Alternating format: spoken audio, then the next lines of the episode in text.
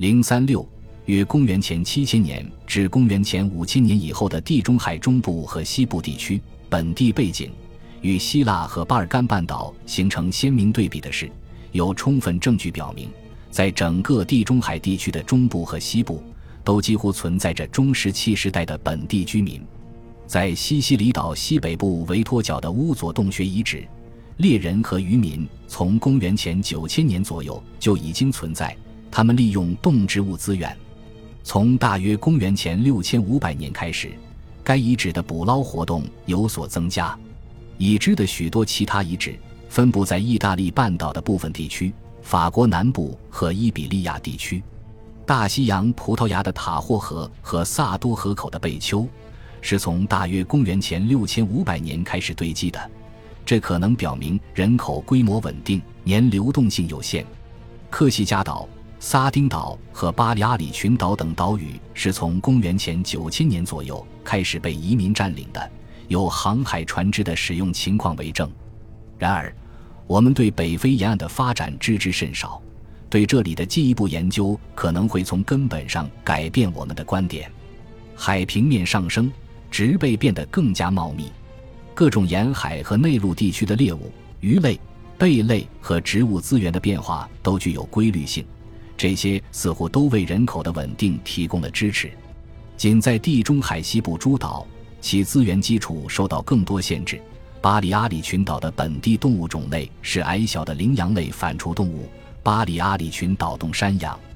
科西嘉岛和萨丁岛上是类似野兔的意大利鼠兔和鹿类动物，地中海大角鹿，它们大约都在公元前七千年后灭绝。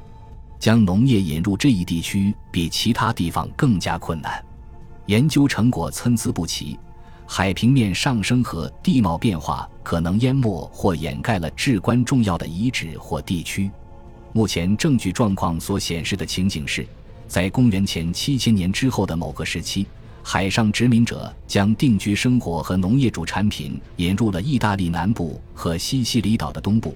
但在西北部地区，人们采用新石器时代的主要农作物的步伐要慢得多，使得这一过程从公元前七千年后一直持续到至少公元前五千五百年。绵羊、山羊、牛、猪，甚至马鹿都被引入科西嘉岛和撒丁岛。但更西边的绵羊和山羊可能比其他动物先被驯化，谷物种植似乎被接受的更慢一些，陶器很快被整个地区接受，但本地的碎石处理传统得到了保留。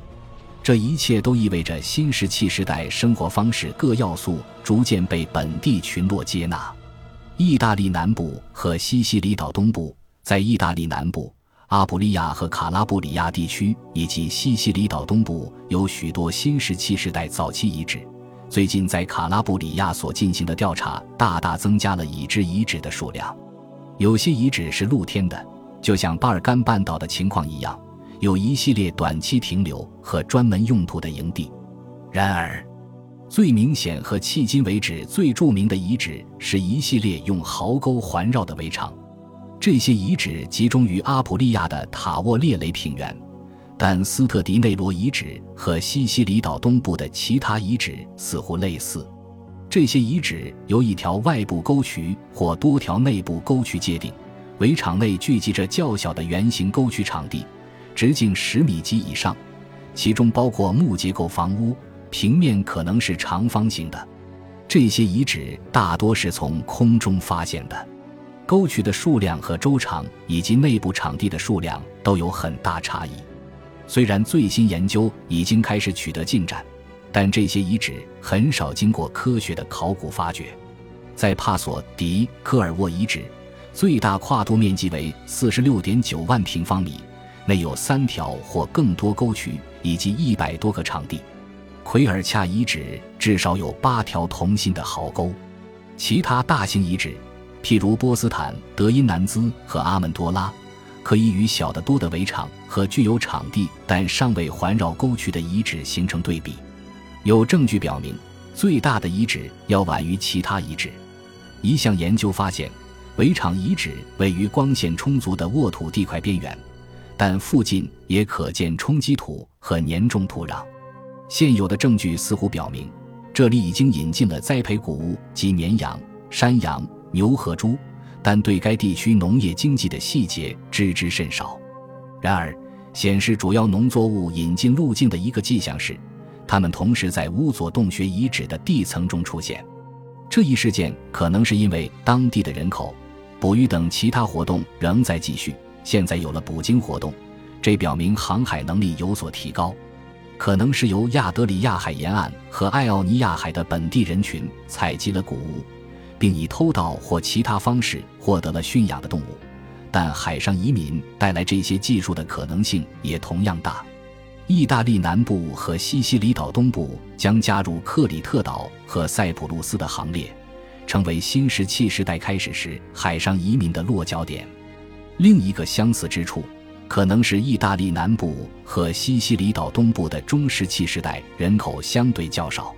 少数已知的例子包括东南沿海的科帕内维加塔遗址，那里拥有本土风格的石器和早期陶器，其确切年代尚未可知。目前还不清楚这一地区何时进入新石器时代。属于公元前六千纪的遗址多于公元前七千纪的，许多新石器时代的遗址。都以陶器的存在为特征，在整个地中海地区的中部和西部，都发现了具有印纹的陶器，种类繁多的手工制作的碗、盘和罐是以不同的印纹。在意大利东南部，也有红色彩绘和精美雕刻的陶器。有关陶器的发展序列还没有确定，但彩绘陶器很可能是在约公元前六千年引进的。在具有印纹的陶器出现后的一段时间，它们随之变得日益精致，这很可能表明了某些工艺的专业化，或许还继续与希腊和巴尔干半岛地区保持联系，因为在那些地区彩陶是普遍使用的，但对寻找彩陶的起源帮助不大。地中海中部和西部地区，不包括意大利南部和西西里岛，除非所有相关的早期遗址都是临海的。并且已经因为海平面上升而被淹没了，否则新石器时代的生活方式不太可能通过持续的海上移民扩张而传播到地中海其他地区。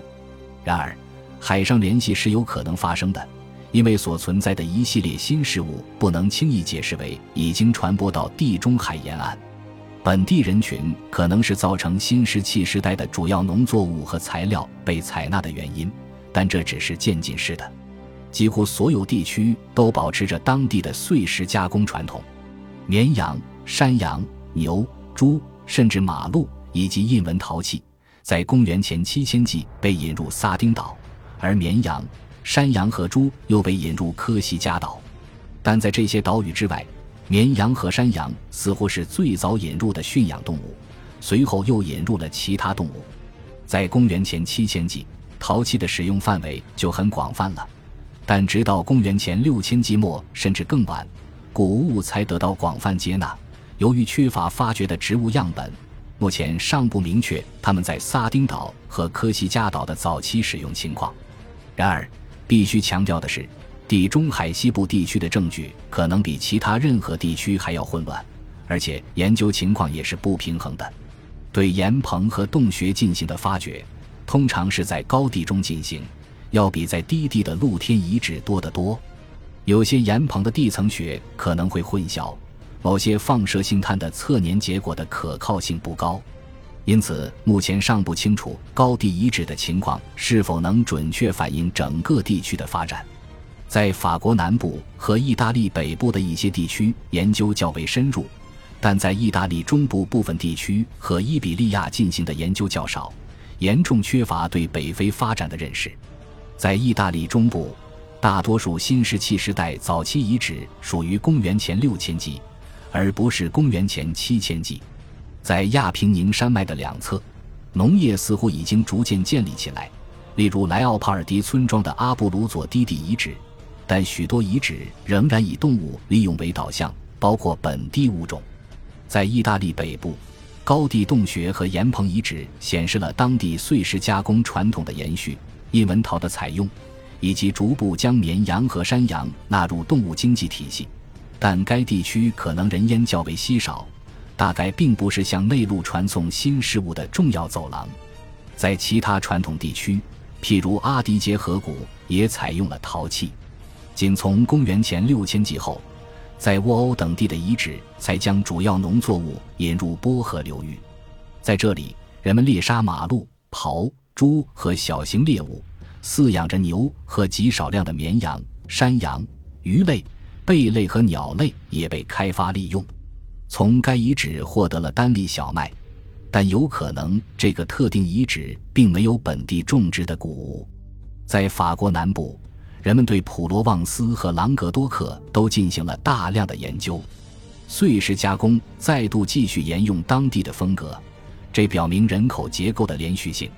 绵羊和山羊可能是在公元前七千纪初，在牛和猪之前被引进的。谷物的使用直到公元前六千纪后期才有详细记录，例如在瓦尔省的方特布鲁谷内陆遗址，已知的一些露天遗址。如库尔泰宗沃克卢斯或淹没的勒卡特海岸遗址，但它们的相对重要性尚不明确。许多最详细的发掘都是在相当高的海拔地区进行的。在朗格多克省的奥德县，对加泽尔和让克罗斯的内陆山路居址的挖掘显示，当时的人们狩猎野牛、鹿和野猪。从公元前七千纪开始，逐步引进了绵羊。并在公元前六千纪达到了更高的数量，同时引进了山羊、牛和猪。在晚期地层中，杜尔涅野生山羊是一种重要的猎物，同时还有其他大型野生动物和小型猎物。在安道尔的巴尔马马基尼达海拔一千米高的地方，野生山羊依旧是猎人捕食的主要动物，但这里也引入了少量的绵羊和山羊。